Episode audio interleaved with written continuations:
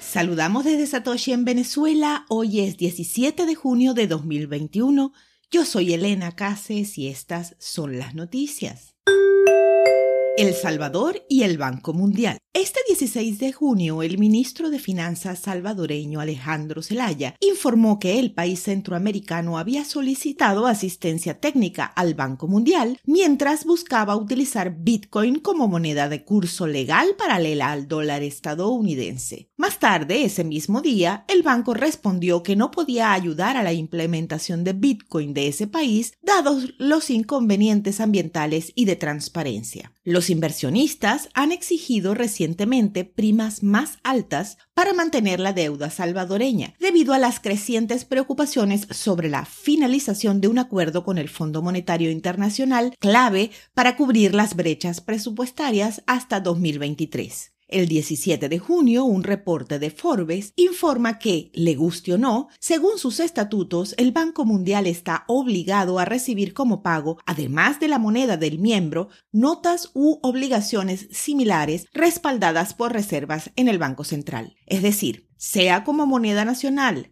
sea como activo respaldado por el fondo creado por el gobierno de El Salvador, pareciera que Bitcoin entra en la ecuación. Como añadido, cada transacción realizada en la red Bitcoin se registra en un libro de contabilidad digital inmutable que es completamente visible para todos los participantes del mercado. Eso la convierte con mucho en la red monetaria más transparente que jamás haya existido. No se permiten negocios raros.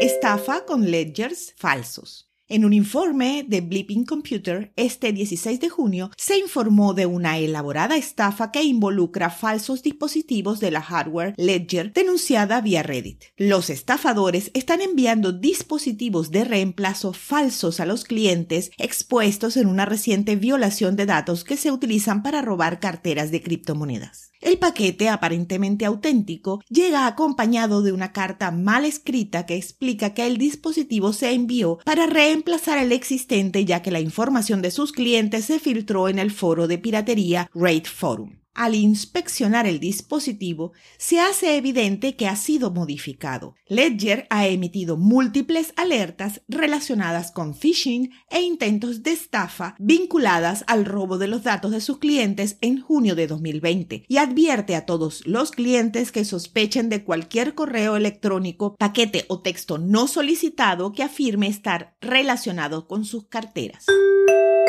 Kraken podría salir a bolsa en 12 o 18 meses. Kraken, uno de los exchange más grandes del mundo, podría salir a bolsa en 12 a 18 meses, según su director ejecutivo y fundador Jesse Powell en declaraciones a Bloomberg este 17 de junio. La casa de cambio, con sede en San Francisco y fundada en 2011, está haciendo todo el trabajo de preparación para convertirse en una empresa pública, aunque el fundador se negó a dar una valoración objetivo. Kraken estuvo recientemente en conversaciones para nuevos fondos que la valorarían en más de 10 mil millones de dólares y podría superar los 20 mil millones según expertos en el tema. El rival más grande de Kraken, Coinbase, se hizo pública a principios de este año a través de una cotización directa.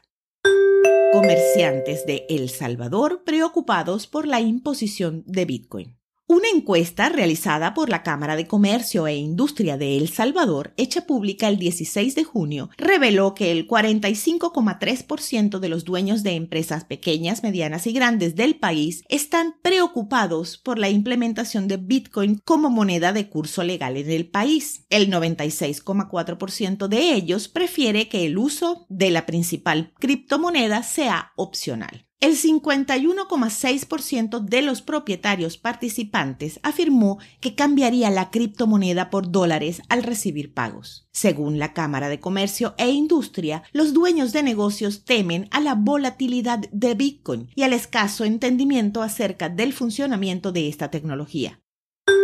Amigo, el ratón republicano del queso descentralizado. En un comunicado oficial de este jueves 17 de junio de 2021, el Comité Nacional Republicano del Congreso de los Estados Unidos, NRCC por sus siglas en inglés, informó que se convertirá en el primer comité nacional de un partido en recibir donaciones de campaña en criptomonedas. Lo harán a través de una alianza con BitPay y el ente recibirá los fondos donados en dólares.